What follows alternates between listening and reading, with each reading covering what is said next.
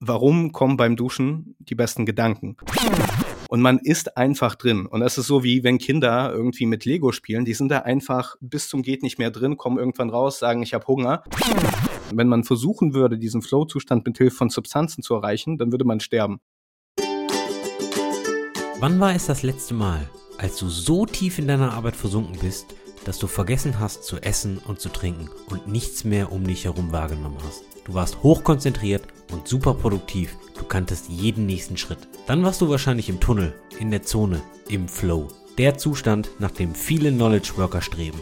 Und genau das ist unser heutiges Thema. Und dazu haben wir unseren ersten Gast im Podcast eingeladen, Kirill von Shiftspace. Wir sprechen darüber, was der Flow-Zustand ist und wie er sich anfühlt, wie der Flow-Zyklus aussieht und ob dieser trainiert werden kann und versuchen zu verstehen, was mit dem Gehirn und deinem Körper bei einer solch hohen Konzentration passiert. Und los geht's. Andi, du glaubst gar nicht, wie glücklich ich bin. Ist der Schnee endlich geschmolzen in den Bergen? Na, da, dann wäre ich ja unglücklich. Aber ich bin so glücklich, weil ich heute ganz wenig von dir hören muss. Weil wir haben heute eine absolute Weltpremiere. Und zwar haben wir heute unseren ersten Gast im Engineering Kiosk, der hoffentlich mehr redet als du, Andi. Das gilt zu beweisen. Aber in der Tat, normalerweise hören die Hörerinnen und Hörer uns immer nur zu zweit zu, nämlich diesem komischen Akzent aus besser Niederösterreich, Oberösterreich. Wo ist denn eigentlich Innsbruck? Na, ich gehe jetzt gar nicht drauf ein. Also mir wundert es ja, dass du irgendwelche Bundesländer kennst, die nicht Tirol sind. Also da, da gebe ich dir schon einen Pluspunkt. Okay, heute ist eine dritte Stimme am Start. Wer ist die dritte Stimme? Die dritte Stimme ist von Kirill. Ich freue mich sehr, heute mit euch zu sein.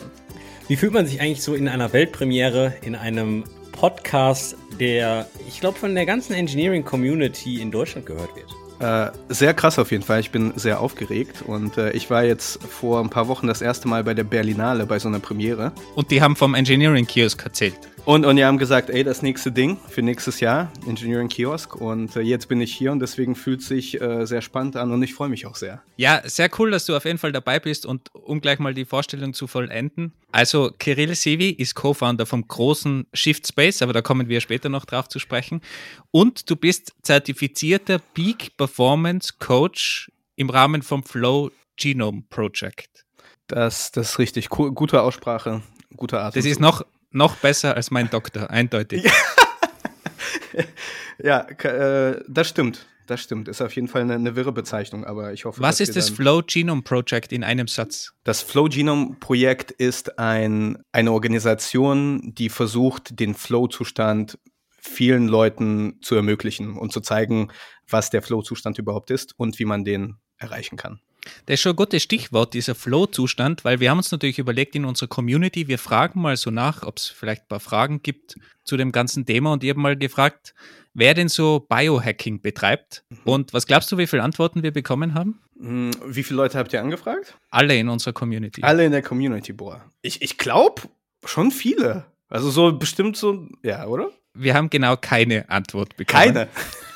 Also ich bin mir jetzt nicht ganz sicher, entweder hat sich niemand getraut, über dieses Thema zu sprechen, oder es macht wirklich niemand, oder es kennt sich niemand aus. Und darum ist es natürlich ideal, Mega. dass wir heute drüber sprechen, über das Biohacking und vor allem den Flow-Zustand. Und ich persönlich kenne den Flow-Zustand ja nur von Entwicklern, wenn sie immer davon sprechen, ich bin im Flow oder nicht im Flow. Ist es überhaupt dieser Flow, von dem wir heute sprechen wollen? Oder ist es eigentlich was ganz was anderes, wenn so Entwickler sagen, ich bin nicht im Flow, weil mich Slack ständig stört. Mhm. Das ist auf jeden Fall der Flow, von dem wir sprechen, aber äh, der Flow ist nicht einfach so ein Zustand, der binär ist, in dem man drin ist oder nicht drin ist. Aber, aber komm, kommen wir noch mal ganz Ihr, ihr fangt schon sofort mit dem Flow-Thema an. Ich, ich bin noch irgendwie ganz am Anfang bei diesem Biohacking-Kram. So, was ist denn für euch, also jetzt die Frage geht an beide, an Wolfgang und Kirill, Biohacking, weil ich habe mal ein bisschen gegoogelt und das erste Suchergebnis, was ich, was ich hatte, da war irgendein Typ, der hat irgendeinen so NFC-Chip in seine, in seine, in seine Handrücken implementiert, damit er mit seiner Hand beim Bäcker zahlen kann. Ist das auch Biohacking? Das kann man auch zu Biohacking zählen, ist natürlich aber eine sehr extreme Form von Biohacking. Aber was, was, was, was ist denn, was ist denn das klassische Biohacking? Weniger Koffein trinken und mehr, weiß ich nicht, Karottentee oder? Ich, ich würde sagen, ja. Also wenn ich hier zu den Otto Normal Biohacker Persona mir mal holen würde. Ich denke, ja, es ist irgendjemand, der einfach sagt, ey, ich habe super viel zu tun, ich bin super busy und ich möchte produktiver werden. Ich möchte mich besser fokussieren können, ich möchte besser schlafen können und dann fängt man an zu sagen, okay, wie optimiere ich jetzt mein Koffein, äh, meine Koffeinaufnahme, was kann ich sportliches betätigen, was mich weiterbringt? Gibt es irgendwelche anderen Substanzen, legale Substanzen, die ich nehmen kann? Und gibt es noch irgendwelche Technologien oder Hacks oder irgendwelche Gadgets, die mir dabei helfen können, mehr zu erreichen? Das ist, glaube ich, so der normale Biohacker und in dem Rahmen bewegt sich das. Also es sind eher so, wie werde ich produktiver, wie werde ich schneller, wie werde ich besser, aber ja, mit, mit kleinen Mitteln. Jetzt nicht, dass man sagt, okay, ich möchte meinen Körper verändern und Chips einpflanzen. Und wie steht da der Flow dazu? Also wo, wo bewegt sich dann der Flow in dem ganzen Bereich? Vielleicht können wir mal anfangen, so zu definieren, was Flow ist, weil Flow ist, es gibt sehr viele Synonyme, mit denen Menschen den Flow-Zustand beschreiben. Also viele sagen, es ist der Tunnel oder wenn Leute sagen, oh, ich bin gerade in der Zone. Viele Leute, die zum Beispiel Marathon laufen oder einfach Läufer sind, kennen das klassische Runners High, wie man sich fühlt, nachdem man gelaufen ist, dass man einfach da ist und präsent ist. Und es ist ein sehr, sehr schwer fassbarer Zustand. Weil, also normalerweise ist es so, wenn du Glück hast, kommst du in den Flow, er taucht sporadisch auf und dann verschwindet er wieder. Und das ist sehr problematisch, denn wenn man nicht diese Fähigkeit hat, den Flow dauerhaft zu erreichen, dann ähm, kann man halt diese guten Sachen, die äh, durch den Flow kommen, überhaupt nicht erzielen. Wie lange dauert denn so ein Flow? Hat der irgendwie eine Zeitspanne oder ja, kann der, der auch acht Stunden dauern oder ist es dann eigentlich kein Flow mehr? Ja, er kann. Es, es gibt zwei Arten von Flow. Es gibt einmal den Mikroflow. Ähm, das sind so diese kleinen Momente, in denen man im Flow ist. Sagen wir mal so ein paar Stunden. Ne? Ich bin gerade am Coden und ich bin gut im Flow drin und dann bin ich wieder raus. Das kann von einer Stunde bis vielleicht vier Stunden ähm, andauern, vielleicht manchmal sechs oder acht, je nachdem, wenn man mit Koffein oder anderen Sachen nochmal aufputscht, aber nicht mehr, weil der Körper verbraucht ähm, sehr viele Botenstoffe in dem Prozess, deswegen ist es eine Ressource, die relativ knapp ist. Ich bin ja schon froh, wenn ich eine Stunde im Flow bin und jetzt erklärst du mir, dass vier Stunden Microflows sind.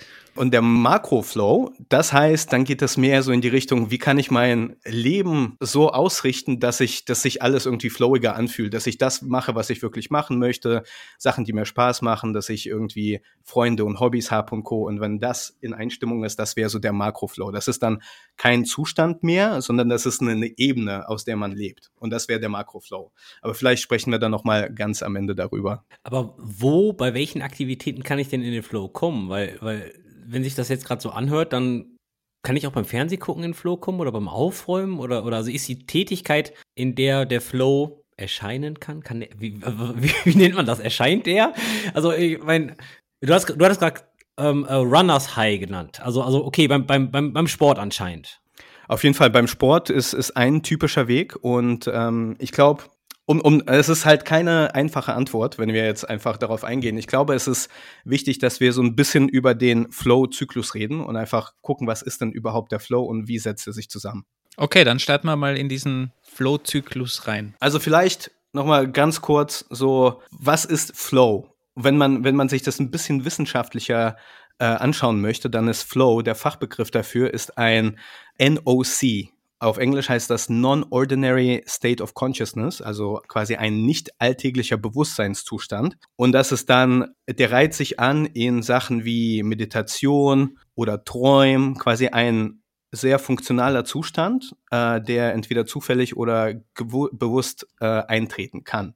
Und wenn wir in diesem Flow-Zustand sind, dann erleben wir dass das Leben und unsere Arbeit auf eine ganz, ganz andere Art und Weise. Und hier ist wichtig zu verstehen, wie sich Flow anfühlt. Und da gibt es das Akronym, das heißt STIR, S-T-E-R auf Englisch, Selflessness, Timelessness, Effortlessness und Information Richness. Das heißt Selbstlosigkeit, Zeitlosigkeit, Anstrengungslosigkeit und Informationsreichtum. Das klingt so nach einem Glückszustand eigentlich. Genau, unter anderem. Unter anderem, es ist definitiv ein Zustand, der ganz, ganz anders ist, was du sonst normalerweise erlebst. Und das, der stellt sich so zusammen, dass in der Selbstlosigkeit, das Problem heutzutage ist ja, dass wir immer im Kopf leben. Wir sind sehr hyper aufmerksam und hyperaktiv. Und diese Erfahrung von Selbstlosigkeit ist eine gewisse Entlastung für unser Gehirn, wo das Nervensystem mal tatsächlich so ein Gefühl von Ruhe und äh, irgendwie Erneuerung erfahren kann. So, äh, so ein bisschen wie man einen Computer neu starten würde. Das ist so ein Gefühl oder ein, ein Status, der den Flow ausmacht. Das zweite ist diese Zeitlosigkeit, die eintritt. Dieses Gefühl, im Moment versunken zu sein. Und ich glaube, alle Leute, die vom Flow sprechen, meinen intuitiv haben dieses Gefühl so, ich weiß gar nicht, ob ich jetzt eine Stunde drin war oder drei Stunden drin war und man ist einfach drin. Und das ist so wie wenn Kinder irgendwie mit Lego spielen, die sind da einfach bis zum geht nicht mehr drin, kommen irgendwann raus, sagen, ich habe Hunger und machen einfach weiter. Und genauso dieses Gefühl von, es gibt keinen anderen Ort, an den ich jetzt lieber sein würde als hier bei meiner Arbeit, das ist auch ein wichtiger Punkt, äh, was den Flow ausmacht. Und die letzten zwei, nochmal schnell, um das Ganze abzurunden. Das andere ist die Anstrengungslosigkeit, also Effortlessness. Alles funktioniert einfach, ne, die ganzen äh, Boten und Belohnstoffe wie Dopamin, Endorphine und so kommen in den Körper rein und sorgen einfach für ein krasses Gefühl von Zufriedenheit, Befriedigung und, und einfach ne, glücklich sein. Und das letzte ist dieses Reichtum. Und Reichtum bezieht sich auf die Information. Denn unser Gehirn ist im Flow in der Lage, verschiedene Verbindungen herzustellen, zu denen wir normalerweise überhaupt nicht in der Lage sind zu kommen.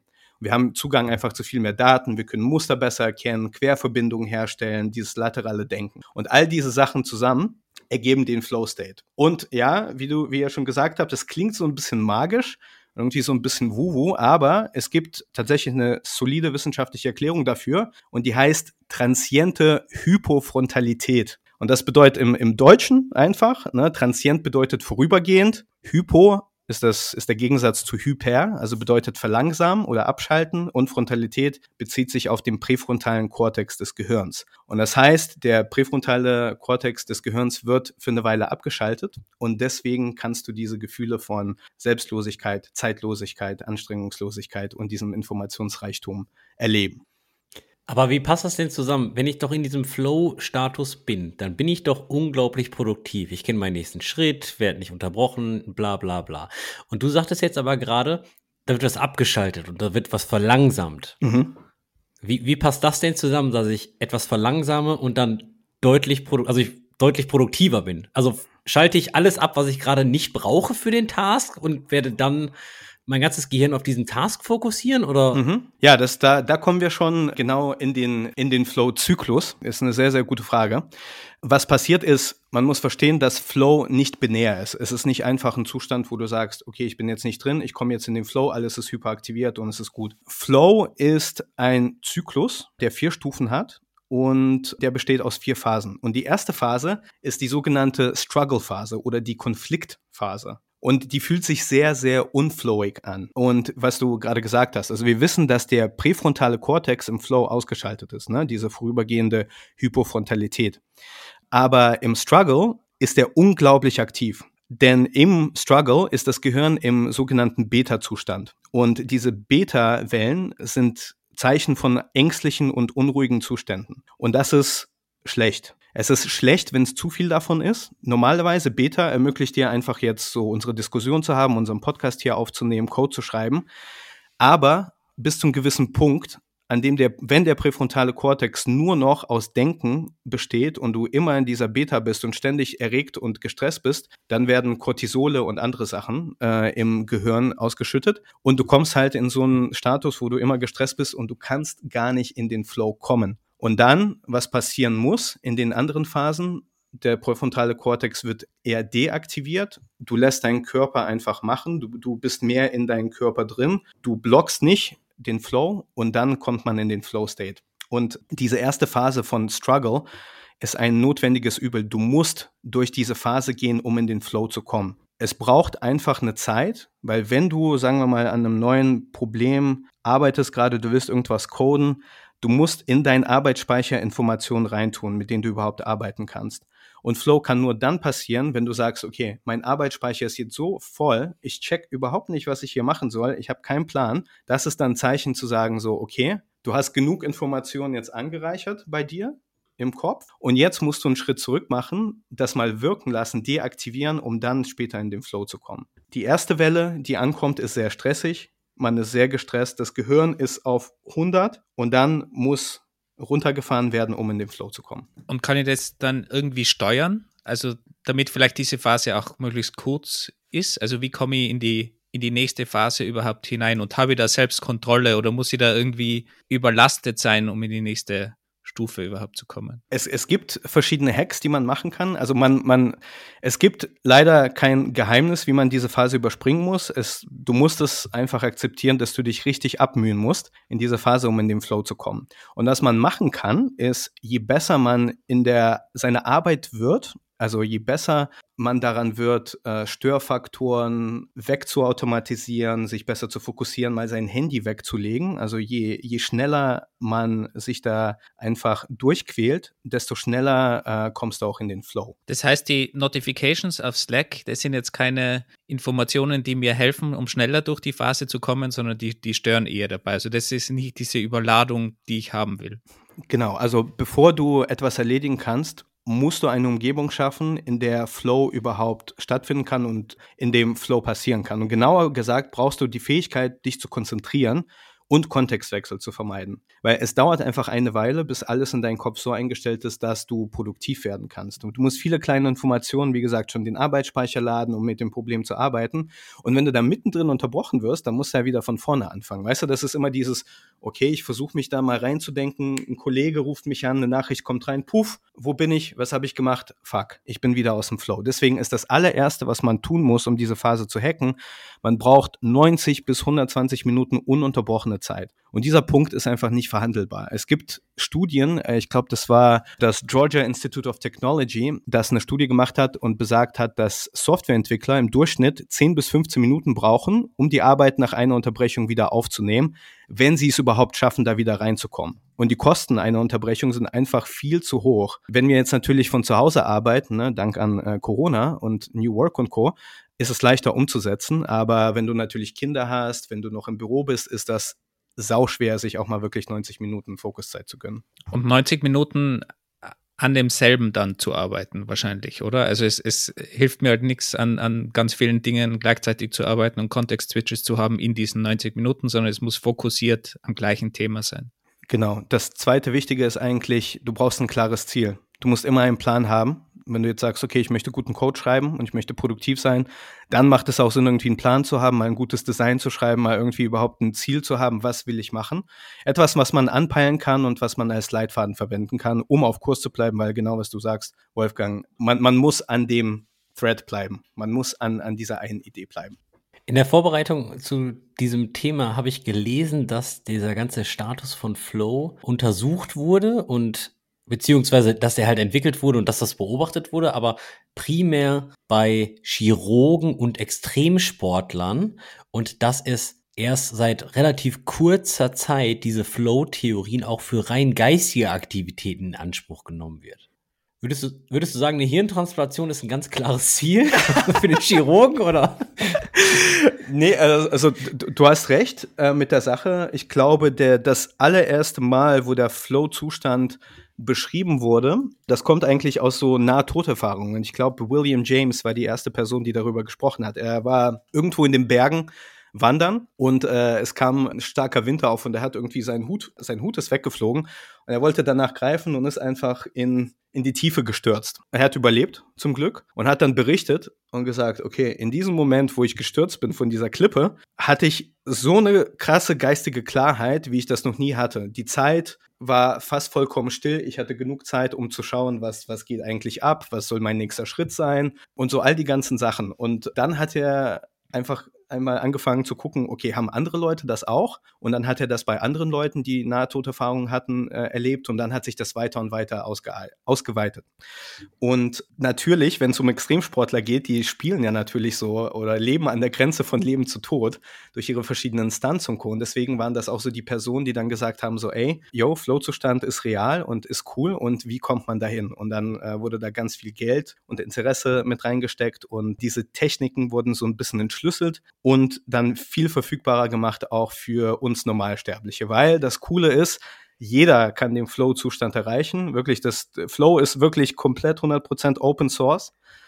Jeder hat Zugang dazu, jeder kann das auf, auf sein Device und sein Meat-Suit zum Laufen bringen und man muss halt nur verstehen, wie sieht denn der Source Code eigentlich aus. Und äh, das ist, über was wir heute reden, das ist dieser Flow-Cycle.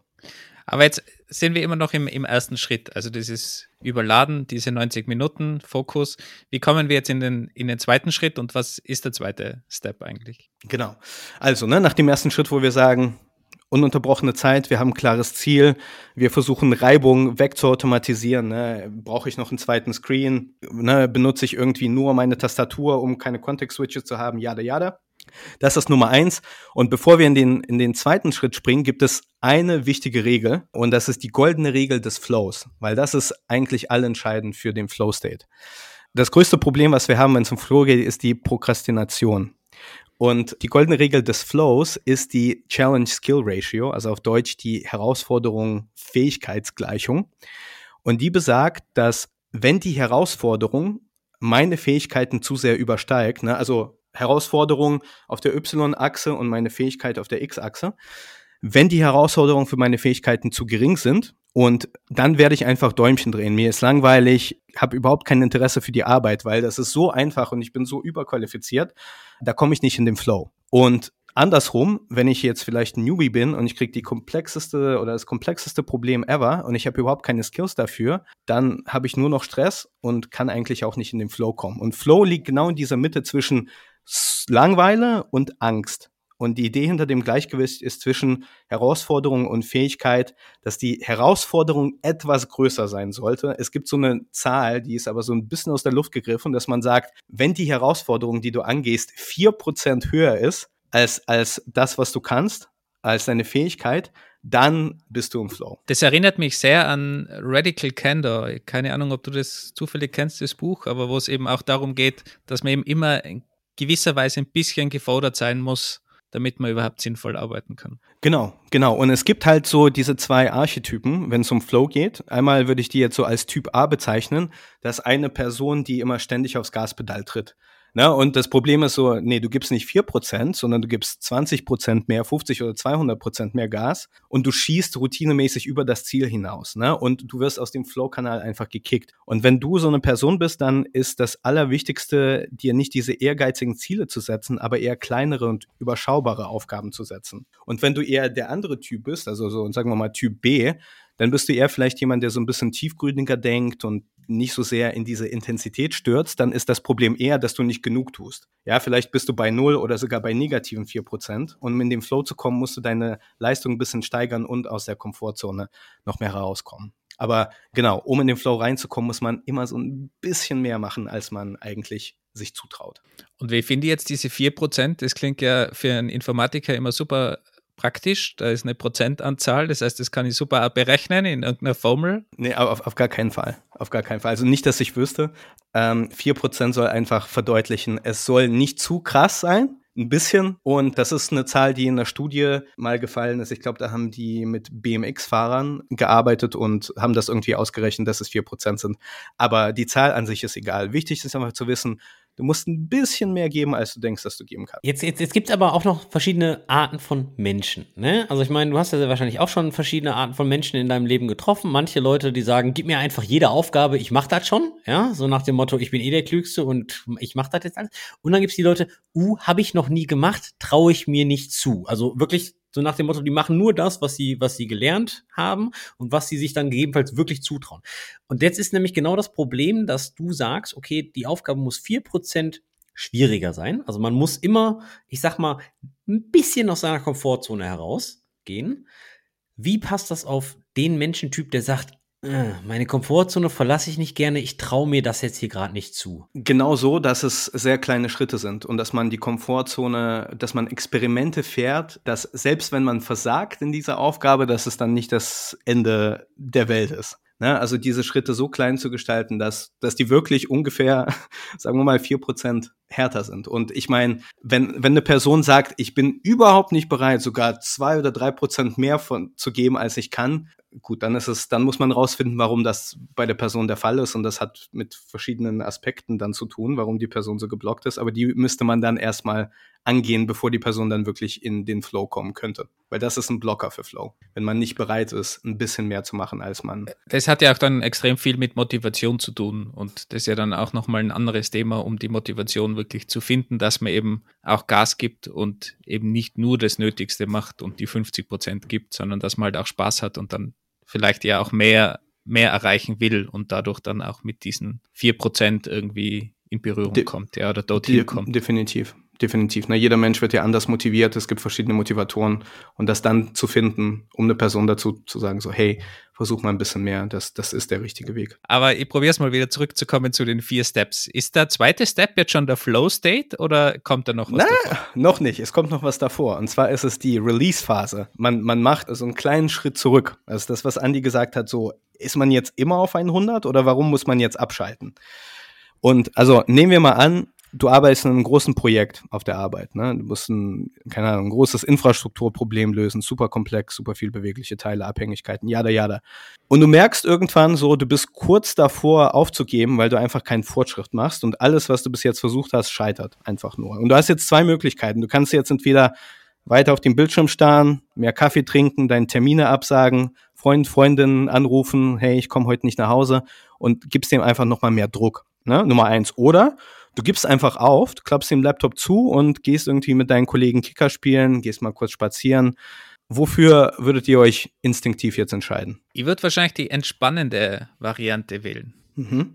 Warum? Jetzt so instinktiv, einfach so, warum, warum würdest du es machen? Ja, um dann später also um zu entspannen, um entspannt zu sein, um dann später mal in den Flow-State wiederzukommen. Andy, was mit dir? Ja, also das kommt immer ganz drauf an. Also wenn ich jetzt ein das ist Andys Sport. Lieblingsantwort, nur nicht festlegen. nein, nein, nein, nein, nein, nein, nein. Nein, nein, ich, ich, ich gebe euch die Antwort, gar kein Problem. Der klassische Software-Engineer, der sagt, wenn es nicht klappt, ja, dann lässt man das Skript einfach nochmal laufen und nochmal laufen und nochmal laufen, ja. Jeder weiß, das wird nicht funktionieren, macht es trotzdem. was ist eigentlich die effektivste Variante? Einfach mal einen Spaziergang machen oder eine Runde Sport machen oder was weiß ich nicht oder schlafen und dann einfach wieder zurückzugehen. Das weiß auch jeder. Doch es macht einfach niemand. Ja, was ist die effektivste Methode zum Debuggen? Einfach eine Pause machen, was gehen, aber nein, wir führen das weiter aus und hämmern da auch rum. Also, instinktiv, härter, härter, härter, bis ich wieder merke, oh scheiße, ich sollte einfach spazieren gehen. Ja, ja, du, du, du fasst das Dilemma zusammen, ne? Also, die weise Entscheidung wäre es aufzugeben. Ne?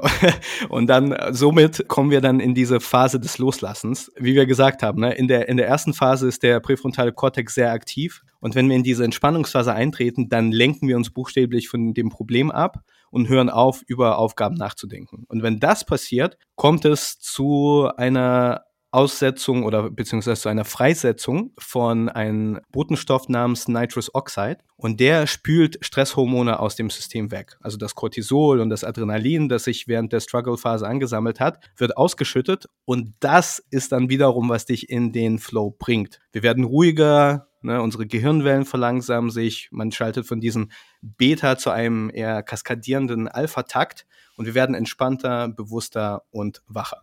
Das ist so der Grund dann, warum man in den Flow kommt.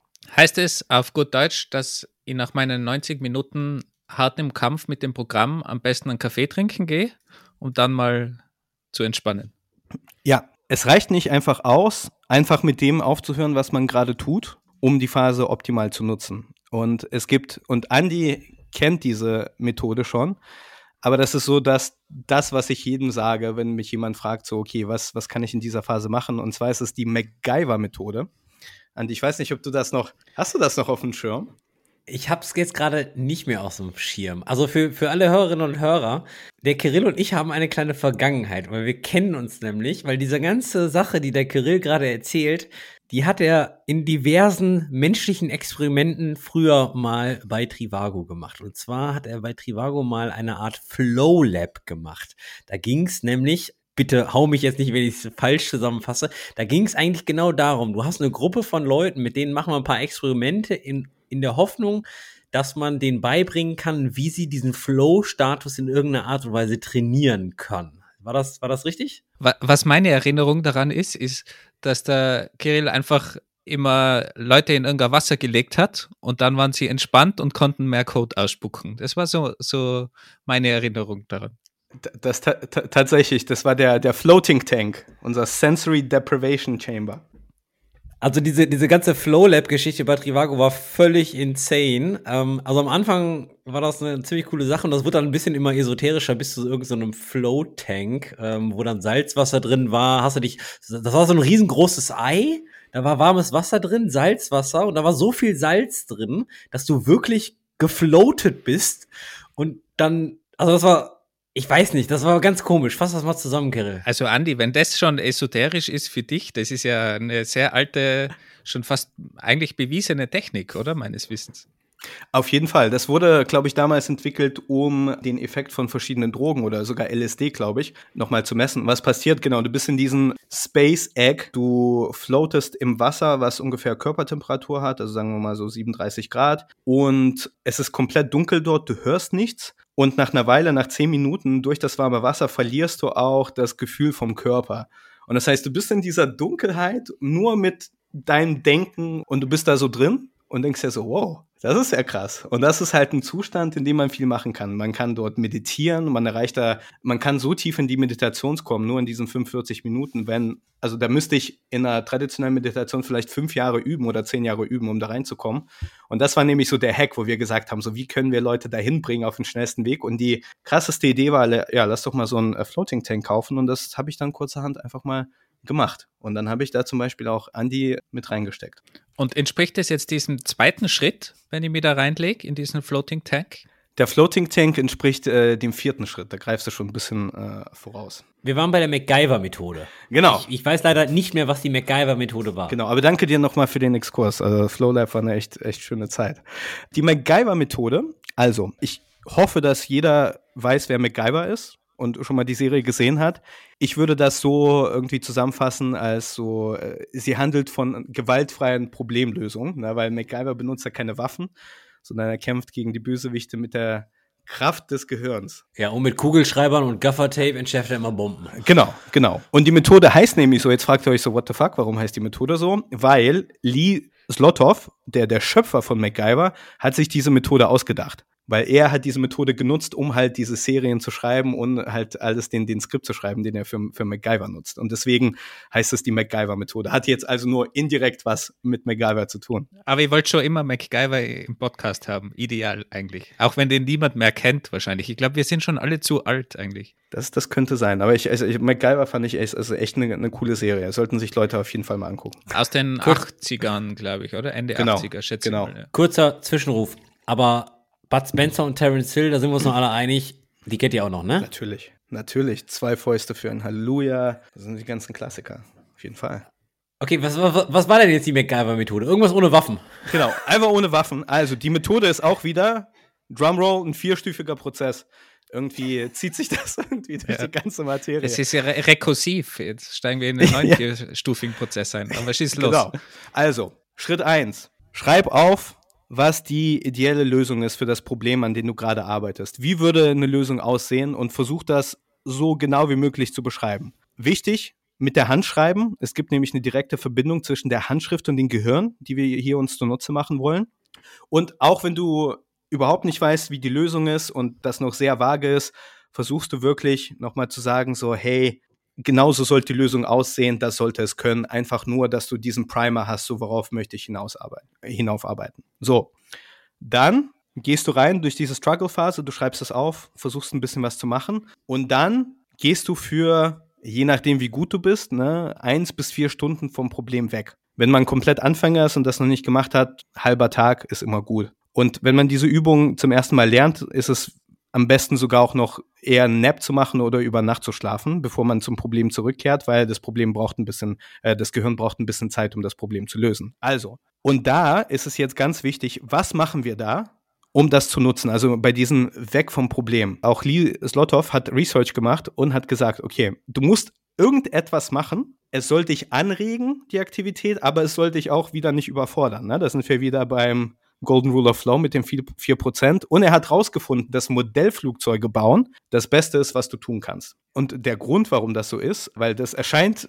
auf den ersten Blick so ein bisschen seltsam, so die Aktivität, aber wenn man genauer hinsieht, ergibt das echt viel Sinn, weil es, es wird die Feinmotorik gefördert. Du, du baust irgendwas, na, du, du baust ein kleines Flugzeug, da hast ganz kleine Teile, die Feinmotorik wird engagiert und du wirst weder geistig noch körperlich zu sehr angestrengt. Und man kann, also wenn man sagt, okay, ich bin jetzt nicht so der Dino- oder Flugzeugbauer, ja, kannst du auch Gartenarbeit machen, zu Hause putzen, längeren Spaziergang machen, der halt weder körperlich noch geistig zu anstrengend ist. Und mein persönlicher Favorit, und ich glaube, das könnte vielleicht einer auch von euch sein, ist das Duschen. Weil ich glaube, die meisten kennen ja das Subreddit Shower Thoughts, ne, wenn man so ein bisschen darüber nachdenkt, so, also eigentlich ist das der krasse Thought, so, warum kommen beim Duschen die besten Gedanken?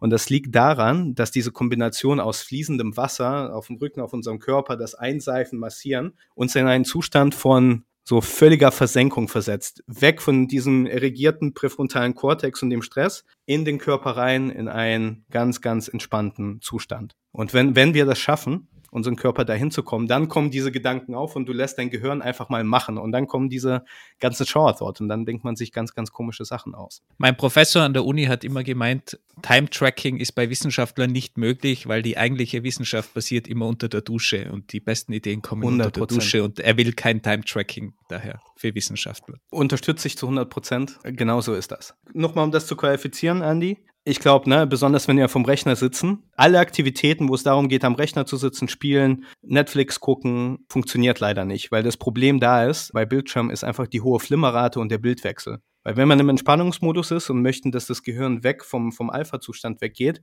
aber das Bild wechselt die ganze Zeit, dann wird die Wachsamkeitsreaktion unseres Gehirns immer ausgelöst und du schaltest immer in diesen Beta-Stresszustand und du kommst überhaupt nicht zur Ruhe. Deswegen kein Netflix, kein Gaming und nichts auf dem Screen. Das ist noch sehr, sehr wichtig zu erwähnen. Dass ich bei Gartenarbeit entspannen kann, okay, das verstehe ich. Aber beim Flugzeuge, Papierflugzeuge bauen? Ja, oder Modellflugzeug bauen. Ne? Guck mal, du bist ja, du faltest ja Sachen einfach mit deinen Händen. Es geht um die Feinmotorik. Das ist so eine Art Meditation, aber jetzt nicht so eine Meditation, wo du sagst, ich achte auf meinen Atem, sondern ich mache noch was dazu. Ne? Für Leute, die vielleicht nicht still sitzen können. Und was ist dann der dritte Schritt der MacGyver-Methode? Nachdem man das gemacht hat, kommt man einfach wieder zurück, setzt sich hin und arbeitet weiter an der Aufgabe. Ne? Also sobald diese Tätigkeit fertig ist, kann man sich wieder dem Problem zuwenden. Wie gesagt, wenn man Anfänger ist, mindestens irgendwie einen halben Tag warten oder mal eine Runde schlafen gehen. Und dann normalerweise, wenn du wieder zur nächsten Arbeitssitzung zurückkehrst, fängt an, die Lösung der Aufgaben nach etwa fünf Minuten zu kommen einfach. Ne? Dann fangen wir an, in diesen Flow-Zustand zu kommen und die Lösung kommt von selbst und du musst nicht viel machen. Und ist die MacGyver-Methode jetzt gleichzusetzen mit den vier Schritten, um in den Flow zu kommen? Sind es eigentlich die, dieselben Schritte dann? Mehr, nicht ganz, mehr oder weniger, aber in der, in der zweiten Stufe ist das aber ein wichtiges Tool, wie man zur Entspannung kommt. Also wie man abschalten kann. Ne? Also dieses, geh mal Modellflugzeug bauen, das ist genau, was du brauchst, um abzuschalten, damit du dann im nächsten Schritt in den Flow kommst. Der Flow-Cycle hat dann noch einen vierten Schritt, das ist die Recovery und das ist hier zum Beispiel bei dem Modell nicht der Fall. Aber wie du merkst, folgt alles so diesem Ziel, so hey, es ist nicht binär, du musst irgendwas machen, was so ein bisschen schwerer ist, als du sonst machst. Und das sind so die universellen Regeln, die sich durch viele Sachen durchziehen. Also beim Flow Cycle, der dritte Step ist dann im Flow sein und der vierte Step ist dann wieder rauskommen oder das Entspannen. Gibt es beim Entspannen auch irgendwas zu beachten? Vielleicht nochmal vorher, ne, wenn wir den Cycle Schritt für Schritt nochmal betonen, nicht in der dritten Phase, das ist halt die Flow-Phase. Und das ist halt, wo Selbstlosigkeit, Zeitlosigkeit, Mühelosigkeit, Informationsreichtum mit all den Vorteilen reinkommt. Hier produziert der Körper super viel Wohlfühlhormon, Dopamin, Serotonin, Endorphine, Kreativität, Motivation, Konzentrationsfähigkeit. Das alles geht durch die Decke. Ne? Also all diese Buzzwords, die bei Flow immer genannt werden. Interessant anzumerken, hier ist tatsächlich, ist es die einzigste Zeit, in der unser Gehirn all diese Neurochemikalien gleichzeitig ausschütten kann. Wenn man, wenn man versuchen würde, diesen Flow-Zustand mit Hilfe von Substanzen zu erreichen, dann würde man sterben. Also es versteht sich natürlich von selbst so, nicht versuchen, durch irgendwelche Substanzen in den Flow-State zu kommen. Und das ist eigentlich auch der Grund, warum Flow als der erstrebenswerteste und süchtig machendste Zustand bezeichnet wird, äh, den ein Mensch erleben kann. Und deswegen schwören halt so viele Leute im Extremsport darauf, weil das ergibt einfach einen sehr krassen Kick. Aber heißt das nicht auch gleichzeitig, dass dieser Flow-Zustand unglaublich anstrengend für den Körper ist? Definitiv. Und äh, deshalb kommen wir hier genau in die letzte Phase und das ist die Recovery. W genau wie du sagst, Andy, nachdem der Flow-Zustand abklingt, hast du einen Großteil deiner Neurochemie verbraucht und eine Menge Energie aufgewendet. du bist, du hast so viel Informationen ausgesetzt als im, im normalen Zustand, was natürlich cool ist, aber es ist sehr, sehr anstrengend. Und es gibt im Flow diese eingebaute Erholungsphase. In der Regel hast du halt noch sehr viel Serotonin im Körper, so dass es eine sehr ruhige und sehr friedliche Phase ist. Der wichtigste Teil der Erholungsphase findet im Schlaf statt, im, im Tiefschlaf, im sogenannten Delta-Schlaf, weil da werden auch unsere Erinnerungen gefestigt und Informationen integriert und im Schlaf covert das Gehirn dann am meisten. Deswegen, wie du sagst, super anstrengend. Deswegen kann man nicht immer im Flow-Zustand sein, auch nicht über eine super lange Zeit. Und die Erholung ist super, super wichtig. Genau auch, weil sie oft übersprungen wird. Und wenn du jetzt am Anfang vom Microflows gesprochen hast, von den ein bis vier Stunden, ist dann das die maximale Dauer für so einen sinnvollen Flow oder kann man über vier Stunden auch so in dem Flow sein, realistischerweise? Oder brauche ich irgendwann diese Entspannung, um wieder fit zu werden? Du brauchst auf jeden Fall die Entspannung am Ende, wenn du irgendwann wieder in den Flow-Zustand kommen möchtest. Es ist sehr schwer zu sagen, wie, wie lang man in Flow-Zustand sein kann, weil das ist sehr abhängig von der persönlichen Neurochemie, vom Körper. Also es gibt sehr, sehr viele Faktoren. Ich persönlich kann sagen, ich glaube, mein längster Flow-Zustand, wo ich wirklich im Flow war, war ungefähr vier bis fünf Stunden. Ähm, aber ich hatte auch irgendwie kleinere Flow-Momente, die nur 45 Minuten, eine halbe Stunde oder so gedauert haben, wo ich aber dann wirklich im Flow war. Mehr habe ich leider nicht geschafft. Ich kenne aber von anderen Leuten, die sagen, hey, ich bin irgendwie für sieben Stunden im Flow. Aber schwierig. Das würde aber auch dieser ganzen Theorie eigentlich entsprechen, dass man nicht sinnvoll acht Stunden durcharbeiten kann. Hundertprozentige Zustimmung auf jeden Fall dafür, ja. Das heißt, wenn ich diese, wenn ich mir überlege, okay, ich habe jetzt eine, wie heißt die erste Phase nochmal? Die Struggling? Die Str Struggling. Struggle. Genau. Struggle-Phase. Wenn ich da 90 Minuten habe, dann die Entspannung und dann nochmal vier Stunden drauflegen kann, dann bin ich irgendwo bei sechs Stunden oder so und dann brauche ich eigentlich wieder die Erholung und dann wäre eigentlich das so der Sweet Spot an sinnvoller Arbeitszeit, wenn man das von der Seite zumindest betrachtet. 100 Prozent, weil, ne, wie ihr alle wisst, Zeit ist nicht gleich Produktivität.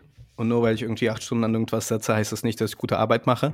Und ne, wenn wir jetzt, sagen wir mal, wir nehmen Flow jetzt so beim Wort und den ganzen Claims, wenn man sagt so, ja, äh, im Flow hat man 500-prozentige Steigerung der Produktivität, dann reicht es auch, wenn ich da nur ein paar Stunden produktiv bin. Äh, das, das gleicht das alles wieder aus. Was man aber machen kann, aber das, da braucht man ein bisschen mehr Erfahrung. Man kann ja den Tag so gestalten, dass wenn man ein bisschen runterschalten möchte, dass man vielleicht sagt, ey, ich mache jetzt irgendwie ein, ein kleines One-on-One -on -One irgendwo draußen mit irgendjemand oder weißt du, geh raus und mach da irgendwie einen Call. Also dass man versucht, die Art der Arbeit, die man macht, also die Arbeit besteht ja nicht nur zum Beispiel aus Coden, sondern ne, man muss irgendwie mit Leuten kommunizieren und so, dass man sich versucht, das so zu legen, dass es so ungefähr dem Flow entsprechen würde. Dann kann man das vielleicht ein bisschen hacken. Aber an sich, an sich ist der, braucht der Flow die Zeit und den Raum, um sich zu entfalten. Wir, wir sprechen jetzt die ganze Zeit darüber und ich muss, ich habe mich gerade selbst nochmal gefragt, weil hier und da war ich auch schon mal im Flow, ja,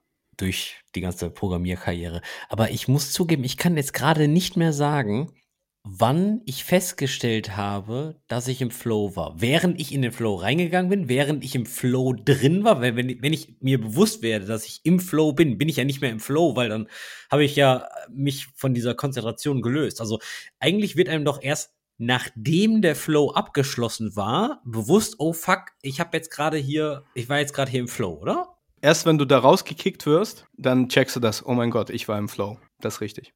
Und du, du jetzt, jetzt sagtest du gerade, okay, für Leute, die ganz viel Erfahrung haben, das, das hört sich jetzt so an, dass das jetzt für Leute, die das öfter machen, ein Zustand ist, die schnipsen und so, so, tschüss, Schatz, ich gehe jetzt in Flow, ja, ich gehe jetzt in die Matrix und sind dann weg. Kann man die ganze Sache jetzt irgendwie trainieren oder ist da Zufall oder wie, wie, wie komme ich jetzt in ja, meine eigene der, der Grund, warum ich sage, Leute mit Erfahrung und was ich damit meine, ist, dass man schneller durch den Flow-Cycle geht. Und besonders in zwei Phasen. Einmal, du gehst schneller durch die Struggle-Phase, du gibst nicht auf, du prokrastinierst nicht, und sondern, sondern gehst durch diese Phase und du erholst dich tiefer und schenkst der ganzen Erholungsphase eine große Bedeutung. Und wenn du in den beiden Punkten besser wirst. Das ist eigentlich nur das Einzige, was wir besprechen sollten.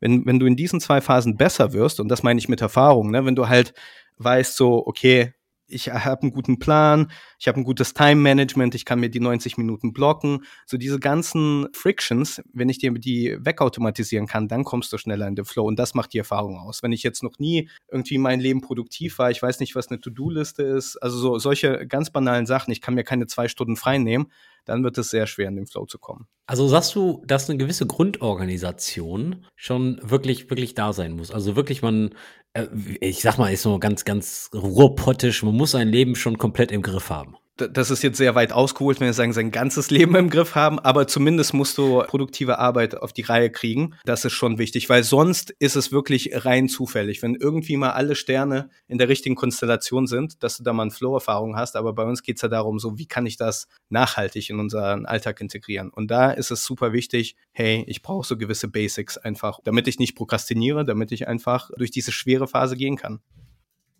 Meine, meine Erfahrung ist ja sehr oft, dass gerade in der Entwicklerszene Entwickler, und ich gender das jetzt absichtlich nicht, oft ein Problem mit so esoterischem Zeug haben. Und das hört man ja auch sehr oft irgendwie, das ist alles nur esoterisch und warum sollte ich mit selbst optimieren und das ist alles Bullshit und äh, es funktionierte so auch irgendwie. Mhm.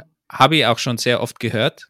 Und ihr habt mir immer die Frage gestellt, warum sind eigentlich Entwickler so drauf? Obwohl die ihr ganzes Leben tagtäglich irgendeinen Code optimieren und eigentlich eine sehr analytische Herangehensweise haben, wenn es dann aber um den eigenen Ablauf geht und die eigene Arbeit und so auf, einem, auf, auf einer Metaebene, dann blocken sie sehr gerne gegen so Zeug, was sie esoterisch nennen. Hast du da eine Idee, warum? Oder und hast du vielleicht auch eine Argumentation, warum das trotzdem Sinn machen würde, sich das genauer anzuschauen und vielleicht da eben Optimierung zu machen, wenn man das unbedingt Optimierung überhaupt nennen will. Das ist ja nochmal. Genau, ich, ich, denke, ich denke, das ist halt so ein Konstrukt, ne, wenn man sagt, okay, es ist Optimierung, das ist irgendwie so negativ konnotiert mittlerweile, weil dann alle denken so, oh, ich implantiere mir irgendeinen Chip.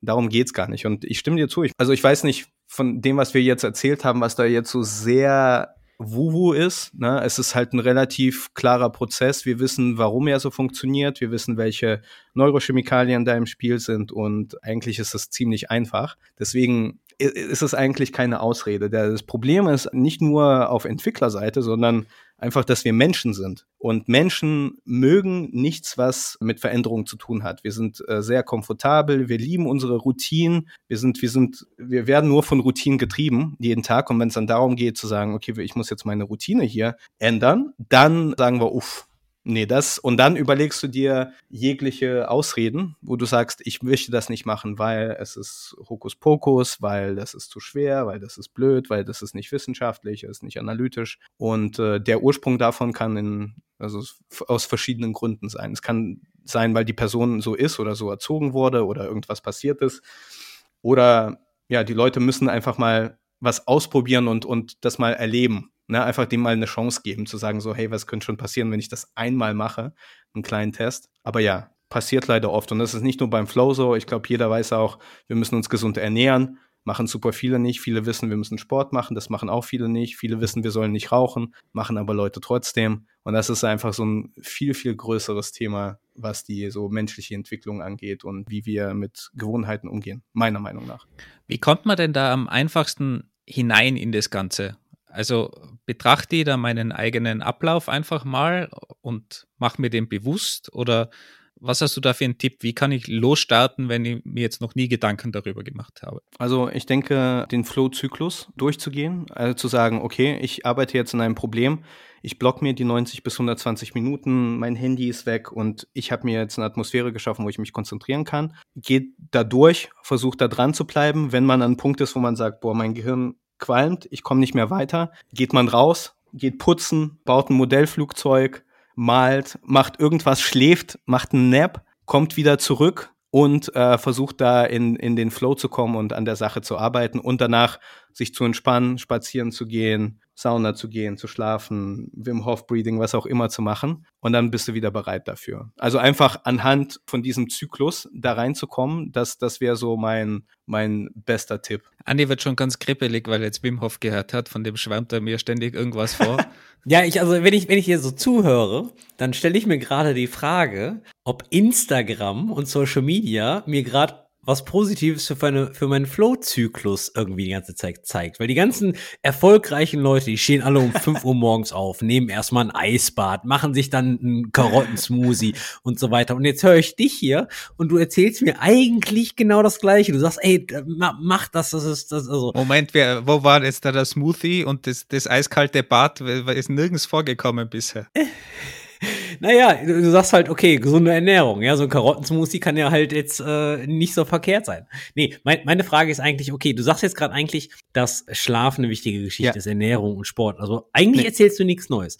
Und ist das wirklich ein, ein relevanter, effektiver Anteil, dass du dann wirklich acht Stunden schläfst mit einer guten REM-Phase, dir gegebenenfalls nicht die ganze Zeit Burger King und McDonalds reinfährst und vielleicht auch mal 10.000 Schritte am Tag läufst? Du lebst in deinem Körper und du hast eine, eine gewisse Energiebatterie und eine physikalische Energie, die du zur Verfügung hast. Je größer diese ist, desto größer und desto, desto mehr kannst du machen. Wenn du überhaupt nicht schläfst, wenn du dich immer schlapp fühlst, wenn du nur Kacke isst, fühlst du dich einfach schlecht und es ist super schwer, sich einfach gut zu fühlen und zu sagen so, ey, ich möchte jetzt an einem komplexen Problem arbeiten, weil man einfach Kopfschmerzen hat, Rückenschmerzen hat, was auch immer hat. Deswegen ist, glaube ich, so diese Grund-Maintenance vom, vom Körper einfach mega wichtig. Und das ist für, für egal was man im Leben macht, ist es, man möchte ja versuchen, so viel Energie wie möglich zu haben. Und das passiert halt durch körperliche Betätigung, durch irgendwie besseres Essen, durch Schlaf. Das sind so die, die größten Hebel, die man machen kann. Und die haben Einfluss auf alles, was du eigentlich machst in deinem Alltag. Und das hat ja dann auch Einfluss auf diesen übergeordneten Makroflow, wie du es ge- ge- genannt hast. Genau. Kann ich den sonst auch irgendwie beeinflussen? Also da gibt es ja wahrscheinlich keine Cycles oder sonst irgendwas, sondern da geht es ja mehr um so eine, klingt für mich wie so eine allgemeine Happiness, Zufriedenheit. Genau. Und das ist quasi so, jetzt mal auf, auf was ich eigentlich jetzt mache. Das ist was, womit sich mein, mein Startup Shiftspace beschäftigt, quasi. Eine wunderbare Überleitung. Sehr schön. Da brauche ich das gar nicht mehr fragen. Also wie hebt ihr das Ganze auf, auf das Next Level bei Shiftspace? Also dieser, dieser, ich, ich, ich nenne das den, den Makroflow, würde ich jetzt als auch kausalen Flow nennen. Und hier geht es darum, den Zustand an die Aufgabe anzupassen. Ne, im, Im Englischen nennt sich das Matching State to Task. Also, je nachdem, welche Aufgabe gerade mir vorliegt, jetzt in meinem ganzen Leben, keine Ahnung, ich muss einen Marathon laufen, ich muss irgendwas coden, ich muss vor Leuten sprechen, egal was passiert im Alltag, möchte ich versuchen, meinen Zustand und meine Fähigkeiten an, an diese Aufgabe anzupassen. Und da, hier geht es eigentlich nur darum zu sagen, du brauchst Flexibilität und Fluidität, wie du an das Leben rangehst und was du machst. Weil du kannst nicht die ganze Zeit nur aufgeregt sein, richtig produktiv sein und nie abschalten können. Das, das, das funktioniert einfach nicht. Das Leben besteht einfach wieder nicht aus diesen Phasen, wo man immer nur durchballern muss. Manchmal muss man auch ein bisschen äh, sich entspannen. Und wenn du das nicht kannst, dann kommt es zu Problemen und dieser Reibung und du kannst nicht in diesen kausalen Makroflow kommen. Und was wir dann gesehen haben, und das ist so ein bisschen die Überleitung mit dem Flow Lab bei Trivago und wie wir zu Shiftspace gekommen sind, wir haben verschiedene, wir haben zwei Studien auch gemacht dazu und haben gesehen, dass es bei Leuten sehr gut funktioniert, aber wir haben mit den Leuten gesprochen und viele haben uns irgendwie gesagt, ich finde das ja cool, das ist alles richtig gut, aber irgendwie kann ich das trotzdem nicht machen. Irgendwas hält mich zurück oder da gibt's das und es gibt dies und es gab immer diese Ausreden. Und wir haben gesagt, so, ey, warum ist das denn eigentlich so? Und dann sind wir ein bisschen weitergegangen und sind dann halt wirklich auf diesen kausalen Makroflow gekommen und haben gesehen, so, okay, diese Taktiken zu lernen, wie man im Alltag produktiver wird, ist super wichtig. Ne, man, man, man braucht das auf jeden Fall. Aber es ist einfach auch nicht alles. Es ist nicht, nicht alles, was man braucht und es ist nicht, nicht alles, was es im Leben gibt. Das ist so ein bisschen, was wir horizontale Entwicklung nennen. Ne, dieses Erlernen von Fähigkeiten, das Erweitern des Wissens in einem bestimmten Bereich. Und was wir dann gesehen haben, ist dieses, okay, neben die Erlernung diesen Skills gibt es auch noch diesen vertikalen Bereich. Also quasi das Wachstum und, und die Entwicklung von einer Person in Bezug auf die Denkweise, auf die Fähigkeiten und auf die Kompetenzen. Hier geht es darum, kann ich, habe ich überhaupt eine Selbstreflexion? Habe ich ein Verständnis für mein eigenes Handel? Kann ich diese komplexen Herausforderungen navigieren? Kann ich darauf reagieren? Und das ist halt nochmal ein ganz, ganz anderer Bereich, in den wir dann gekommen sind und den wir jetzt so versuchen, auch etwas zugänglicher zu machen und zu entmystifizieren. Und was macht ihr jetzt mit, mit Shift Space? Also was konkret ist ja, ist ja doch eine Firma. Was, was macht ihr konkret da? Ja, Shiftspace ist, ist ein Startup. Wir sind ein B2B-Unternehmen und wir haben eine Coaching- und Selbstentwicklungsplattform, in dem sich Menschen in Unternehmen weiter fortbilden können, weiterentwickeln können und diese persönliche Weiterentwicklung erleben können auf eine Art und Weise, die aber sehr praxisorientiert ist und sehr greifbar und sehr darauf bezogen ist, wie handle ich anders in meinen Alltag. Also quasi Personal Development im B2B-Kontext, damit man es schafft, komplexere Probleme zu lösen, sich besser anzupassen, effektiver mit anderen Menschen zusammenzuarbeiten und auch empathischer einfach im Umgang mit Menschen zu werden. Wir nennen das Ganze Mindset for the New Way of Working. So ein bisschen dieses Post-Corona flexibles, wie man damit umgehen kann. Aber mit wem arbeitet ihr dann zusammen in der Firma? Ist das, arbeitet ihr dann mit dem Management zusammen und probiert denen irgendwie einzutrichtern, wie sie das richtig machen sollten im Idealfall? Oder arbeitet natürlich im positiven Sinne zusammen? Oder geht es dann wirklich auf die einzelne Person bis ganz nach unten durch. Genau, es geht, es geht auf die einzelne Person runter. Es, wir fokussieren uns auf Knowledge Worker, also ne, alle Leute, die irgendwie eher mit dem Kopf arbeiten, anstatt jetzt mit dem Körper. Und wir bieten das für, für alle an, also für jede Etage, sei das jetzt die Führungsetage, aber auch für die Leute, die einfach nur arbeiten, ne, quote unquote, und keine Führungsverantwortung haben oder nicht im C-Level sind, weil im Endeffekt muss jeder Mensch sich da weiterentwickeln. Und ein großes Problem von Coaching ist dieser, es ist sehr elitär. Nicht viele können sich das leisten. Es ist meistens immer nur für die Führungsetage reserviert und wir versuchen das so ein bisschen zu demokratisieren und mehr Menschen zur Verfügung zu stellen. Aber arbeitet ihr dann wirklich auf der oder arbeite ich dann als Mitarbeiter mit einer Person zusammen oder ist es eine App oder wie schaut es dann im, im Alltag wirklich aus? Es ist eine Kombination aus, aus drei Sachen. Es ist einmal unsere App, die wir selber entwickelt haben, wo es darum geht, wirklich diesen Habit Change voranzutreiben. Dann gibt es dort in der App individuelles Coaching. Wir haben menschliche Coaches, die dir Feedback geben und wir haben ein gruppenbasiertes Training. Also wir nehmen immer eine Gruppe von Menschen, irgendwie von 15 bis 35 Leuten und machen mit denen zwischendurch auch zum Beispiel Zoom-Sessions und begleiten die über zwölf Wochen. Und das Ganze zusammen ist unsere Plattform, also eine App, individuelles Coaching und ein kohortenbasiertes Training. Wir haben gerade heute zufällig in der Community eine Diskussion gehabt, wo eine Person aus unserer Community erzählt hat, er hatte versucht, die Notifications am Handy abzuschalten und das war in der Firma gar nicht gewünscht, weil es einfach Voraussetzung ist, du sollst erreichbar sein. Jetzt war für mich das sofort ein Zeichen eigentlich, okay, die Firma hat es noch nicht ganz verstanden. Wie ist denn deine Sicht auf diese Dinge? Wie offen sind denn Firmen heutzutage sowas wirklich einzusetzen? Merkst du da, dass da schon viel Energie drin ist, dass man sich in diese Richtung entwickelt oder sind es eher noch einzelne Firmen, die auf so einen Zug überhaupt aufspringen. Ja, also ich muss sagen, es hat sich sehr krass verbessert in der Hinsicht. Durch euch natürlich. Äh, bis, na, natürlich unbedingt durch uns, aber eigentlich noch mehr einfach durch Corona und einfach durch, durch unsere Welt und wie wir uns organisieren. Mittlerweile sind die Unternehmen viel, viel offener dafür und verstehen jetzt, warum es wichtig ist. Also das, das ist eine gute Entwicklung, die ich beobachte. Es gibt immer mehr Unternehmen, auch was mich immer wundert, traditionellere Unternehmen, wo man das überhaupt nicht denken würde, die sehr offen sind und da auch mehr so in diese Vorreiterrolle gehen. Und es gibt auch viele progressive Unternehmen und Startups, besonders auch im, im Tech-Bereich, die dann sagen, nee, nee, auf gar keinen Fall. Und die klammern sich halt wirklich noch so an dieses alte Paradigma. Aber all in all kann man sagen, dass es auf jeden Fall in die richtige Richtung geht und dass es viel einfacher wird, diese Themen anzusprechen und das auch salonfähiger zu machen im Unternehmen. Ich stelle mir, stell mir generell die Frage, wir sprechen hier gerade über eine hochkonzentrierte Phase, Flow, dies und das. Und dann, wenn ich jetzt aber in die Büros gucke, dann haben wir überall einen Open Space und da ist alles auf Kollaboration ausgelegt und, und besonders für uns Knowledge Worker, Softwareentwickler oder Softwareentwicklerinnen, die meisten sagen, boah, ich kann mich im Open Space gar nicht konzentrieren.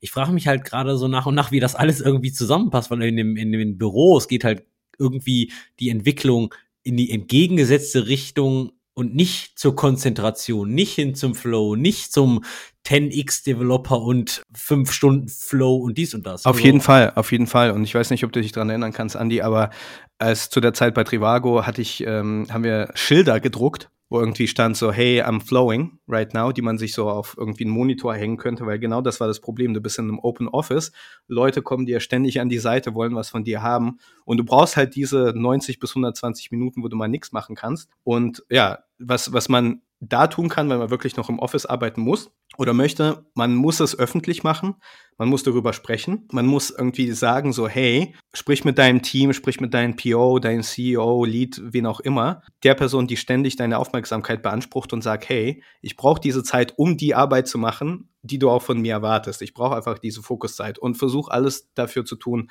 was notwendig ist. Irgendwie in einen Fokusraum zu gehen, irgendwie ein Schild aufzustellen, Headphones, was auch immer. Am besten, ja, und funktioniert das natürlich jetzt im Home Office, Sagen wir mal, wenn man alleine ist und wenn man sagen kann, okay, ich bin nur über Slack oder was auch immer erreichbar, du machst einfach Slack aus und kannst coden. Natürlich, ne, du hast vielleicht noch eine Familie, du hast Partnerin, was, wen auch immer. Da muss man natürlich auch absprechen. Aber zu Hause funktioniert das am besten. Und ich muss ehrlich sagen, seitdem ich im Homeoffice bin, hatte ich viel mehr Flow-Erfahrung als jemals im, im Office in, in den Jahren vorher. Also da habe ich auf jeden Fall auch einen Change bei mir zum Positiven nochmal gemerkt. Aber du musst dich halt schon hart disziplinieren. Ne? Ich sehe gerade auch, wir haben jetzt hier im, im, im Podcast Videocall, du hast an deiner einen Hand so einen so so ein Tracking-Ring, wenn ich das richtig gesehen habe. Ja, ist ein, ist ein Aura-Ring, genau. Ge genau, und ich habe mir auch gerade die Frage gestellt, ob diese ganzen Gadgets wie eine, wie eine Apple Watch, die dann auch dein Schlaf misst und äh, jetzt hier dein, dein Ring, weiß nicht alles, was er da misst, ob das alles schon wirklich für das Training, für deinen Flow-Zustand genutzt werden kann. Weil eigentlich geben dir diese Gadgets ja schon eine ganze Menge Daten, ne? Aber auf der anderen Seite sagst du auch, okay,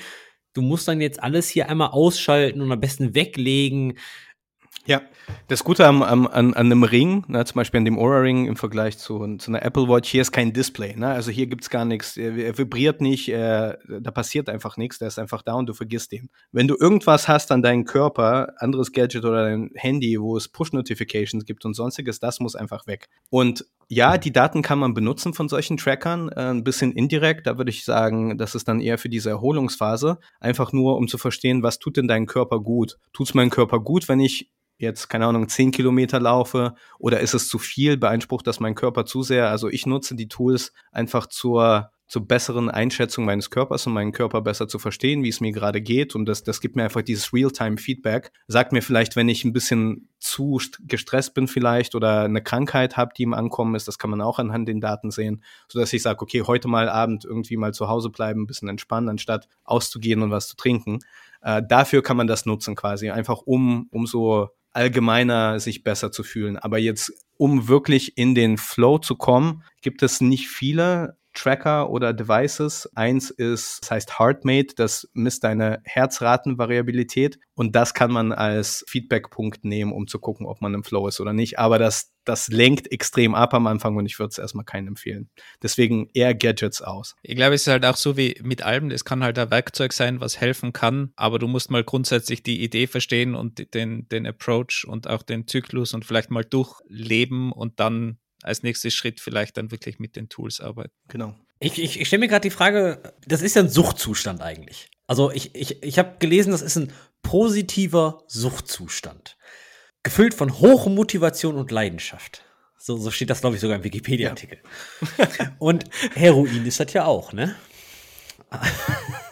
Also ich meine, ähm, kann mich das nicht irgendwie auch so eine, also gibt's da irgendwie Studien zu, dass mich das auch in eine Depression stürzt, weil ich es nicht mehr schaffe, wieder in diesen Flow-Zustand zu kommen? Also ich kann mir schon vorstellen, dass wenn ich dann einmal diesen, diesen, diesen Hochzustand habe, dass ich den wieder haben möchte und wieder und wieder, wieder, wieder.